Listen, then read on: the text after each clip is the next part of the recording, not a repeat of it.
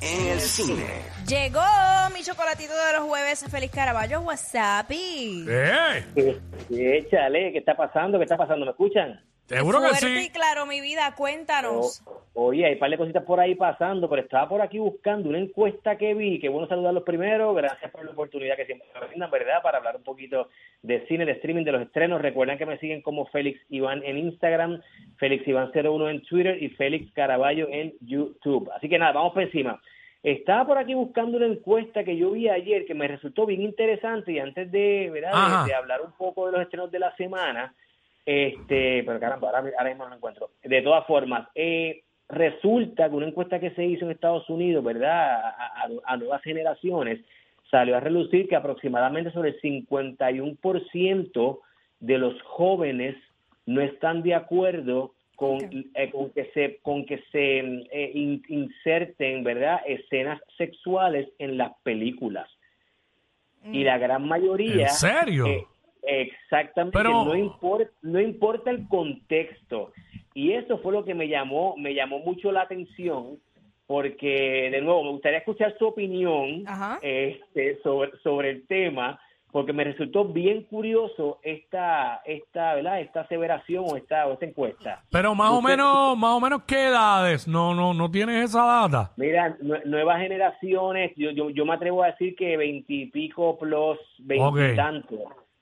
Pues mira, me parece bien extraño cuando hoy día es cuando más series específicamente tienen mucho contenido explícito y se, o sea, sexual. De hecho, de las de la de estas series más famosas son precisamente de, de alto contenido sexual.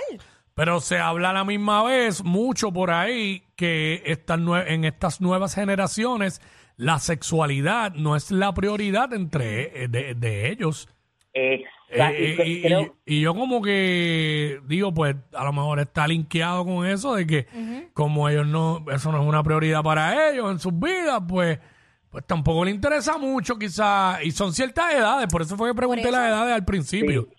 Y me resulta bien interesante y qué bueno que lo comentas, Quick, y yo también estoy de acuerdo con, con ese punto, porque el- ese mismo grupo resaltó que prefieren que, que las historias ese, se, las historias en el cine eh, promuevan más la relación amistosa, la relación romántica, pero sin tener que, que es innecesario tener que integrar escenas sexuales en las películas.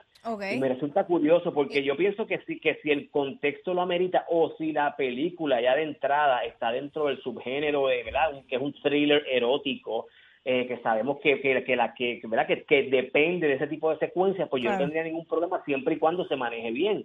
Eh, pues pa- parte de la de la respuesta es que se sentían incómodos con ese tipo de, de, de secuencia y me resulta curioso y por eso quería quería auscultar sus opiniones porque creo que es un tema que verdad que podemos continuar hablando en, en- en próximos segmentos. Mira, Ujú. desafortunadamente no encontré la encuesta, la estuve buscando y rato, no sé si fue que la borraron porque la puse en mi Twitter, ayer la compartí en mi Twitter y no la encuentro, así que no sé si fue que borraron el post o algo, pero lo voy a seguir buscando hasta que lo encuentre y aquí podemos profundizar un poquito sobre esto la semana que viene. Pero Perfecto, sí. Está, está bien interesante. De nuevo, nada, esto lo, lo dejo ahí en el tintero para que le den pensamiento y si, si acaso la semana que viene abrimos hasta las líneas para que la gente comente, ¿verdad? La audiencia. Bueno, esta semana estrenan dos películas, una que estrena en la plataforma eh, de, ay, de, de Netflix este y otra que estrena en cines, la que estrena en la plataforma de Netflix, se estrena mañana, se llama Pain Hustlers y es como los joseadores del dolor o los buscones del dolor y aunque ya hemos visto series y películas que tratan este tema y me refiero a la epidemia de los opioides y el fentanilo y cómo las farmacé- algunas farmacéuticas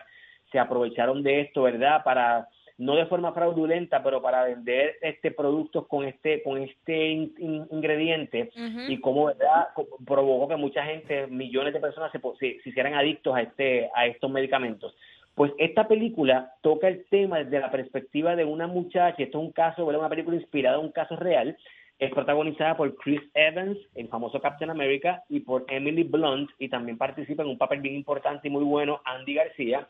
So, ella, ella interpreta a esta muchacha que ha tenido, ¿verdad?, dificultades económicas, tiene una hija que padece de epilepsia, que tiene unas condiciones, unas situaciones, ella se las ve mal y, y decide aceptar un trabajo solicitar un trabajo como propagandista médico, aunque ella no tiene la preparación, eh, vendiendo este nuevo medicamento que, que supuestamente trata el dolor en los pacientes de cáncer, a, vendiendo el medicamento a médicos. Pero ¿qué sucede cuando comienza a crear como un tipo de esquema de ventas donde evita eh, mencionarle a muchos de los doctores los ingredientes o los, o los componentes de este medicamento y por ahí pues es donde comienza a rayar en la ilegalidad. Claro. Pero lo interesante de la película es que toca el tema desde una óptica con, con mucho humor, este bastante, ¿verdad? Tiene, tiene mucho elemento de comedia, es un, es un drama bien interesante, lo que llaman un dramedy una comedia dramática. Y esto pues hace que la película sea bien interesante, te mantiene pegado a la pantalla porque como al ser un caso inspirado en, una, en, en eventos, en eventos reales, pues lo, lo, hacen muy, muy bien. Así que Pain Hustlers, no se la pierdan a partir de... ¿Me escucho bien? Sí, Sí. ¿a partir de Ah, cuándo? perdón, es que escucho, escucho a alguien de fondo ahí. Este, entonces, lo chévere de la película es eso, que las actuaciones están muy bien, la historia te mantiene pegado toda la, lo, ¿verdad? lo que dura la película, casi, casi dos horas, pero está bien chévere porque presenta de una forma, de una óptica entretenida, más allá de graciosa, entretenida, lo que es eh, la codicia, lo que es la avaricia, lo que es tratar de, de lograr lo que tú quieres, no importa pisando a quién o, ¿verdad? o, o las consecuencias que puedan tener tus acciones. Así que no se la pierdan. Pain Hustlers, Chris Evans, Emily Blunt y Andy García y estrena mañana en la plataforma de Netflix. Ahí está. Y de una, Durísimo. y de un dramedy, comedia dramática pasamos una comedia que estrena en cines que se llama Freelance. Esta tuve la oportunidad de verla también. Esta es protagonizada por John Cena, por la, comediante Alison Brie y por el, actor colombiano Juan Pablo Raba, que ha hecho novelas, muchas películas, ¿verdad? Y muchas series en Estados Unidos, así que el tipo está bien pegado y en esta película hace de un dictador que tiene que ver, que está pasando por un momento donde esta, esta periodista lo va a entrevistar y envían a John- al personaje de John Cena, que es un ex militar, para que proteja a la periodista en este país latinoamericano, que pudiéramos decir, ¿verdad? De repente que es Colombia, aunque no dicen categóricamente que es Colombia, es un país latinoamericano. ¿Y qué sucede cuando, ¿verdad? De repente hay un golpe militar, quieren secuestrar y asesinar a este, a este presidente dictador y se ven involucrados entonces todos estos personajes, tienen que esconderse en las selvas, ¿verdad? De este país y pasan muchísimas cosas bien divertidas. Tuve varios problemas con la película y aquí voy ¿verdad? con las cositas que no me gustaron. Es una es- se supone que es una comedia de acción y se queda bastante tibia y tímida en ambas en ambos géneros. La comedia, hay algunos chistes que funcionan, John Cena que tiene un buen timing para la comedia, el material no le hace justicia, luce bastante frío, seco en la película. Eh, sin embargo, Juan Pablo Raba tiene las mejores líneas de la película y su actuación cómica resulta muy bien. Y las secuencias de acción no son las mejores, son bien pocas en la película, pero digo que, que me quedé a medias porque mis expectativas eran altas, simple y sencillamente porque quien dirige esta película es el mismo director de Taken. Y Oh, Taken- claro, un sea, te exacto, te dicen el director de Taken, tú piensas que es esta película con mucha acción y de nuevo, Taken fue una película que de nuevo marcó y se puede considerar un clásico de acción contemporáneo y de Sí. repente eh, no resucitó, pero transformó la carrera de Liam Neeson. Así que eh, Freelance está bien entretenida, duraba hora y 40, hora y 45, este, si la eh, está ya disponible en, en las salas de cine, no es una película memorable, la vas a ver, la vas a pasar bien, está chévere, pero ya mañana se te olvida. Ah, Así Me que- gusta, me gusta. Estoy viendo el, el trailer aquí, me gustan los exteriores, están a otro nivel, como que como pues son mira, en Colombia. Qué bueno que lo dice porque precisamente hablé con el director y una de las preguntas que le hice fue esa precisamente, los locations. Sí, los locations, Colombia, exacto.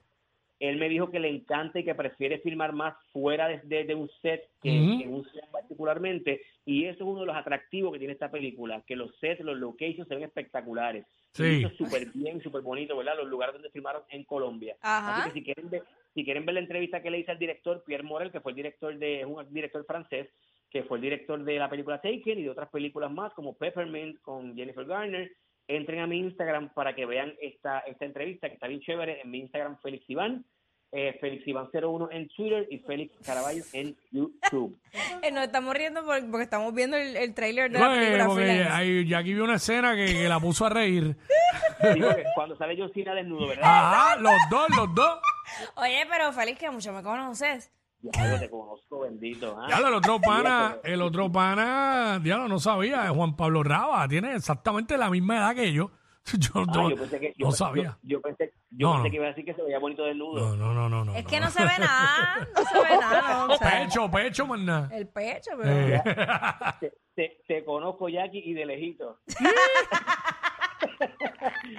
bueno, Ay. señores, eso es lo que está pasando. Ya por ahí venimos ya con otra, con, con muchas entrevistas, con varias eh, estrenos bien interesantes. La semana que viene estrena Ra- Radical, que es la película de Eugenio Derbez. Tuve la oportunidad de entrevistarlo, así que bien pendiente que de esto hablamos este la semana que viene. Y oye, no se me va a olvidar el tema este que hablamos al principio, de cómo la- las nuevas generaciones están no, no les gusta que las películas incluyan escenas de sexo. Así que de eso hablamos la semana que viene. Gracias de nuevo por la oportunidad y nada, pórtense mal. Claro que sí. esa es la que hay. Gracias, Félix. Como siempre, WhatsApp. WhatsApp en el cine.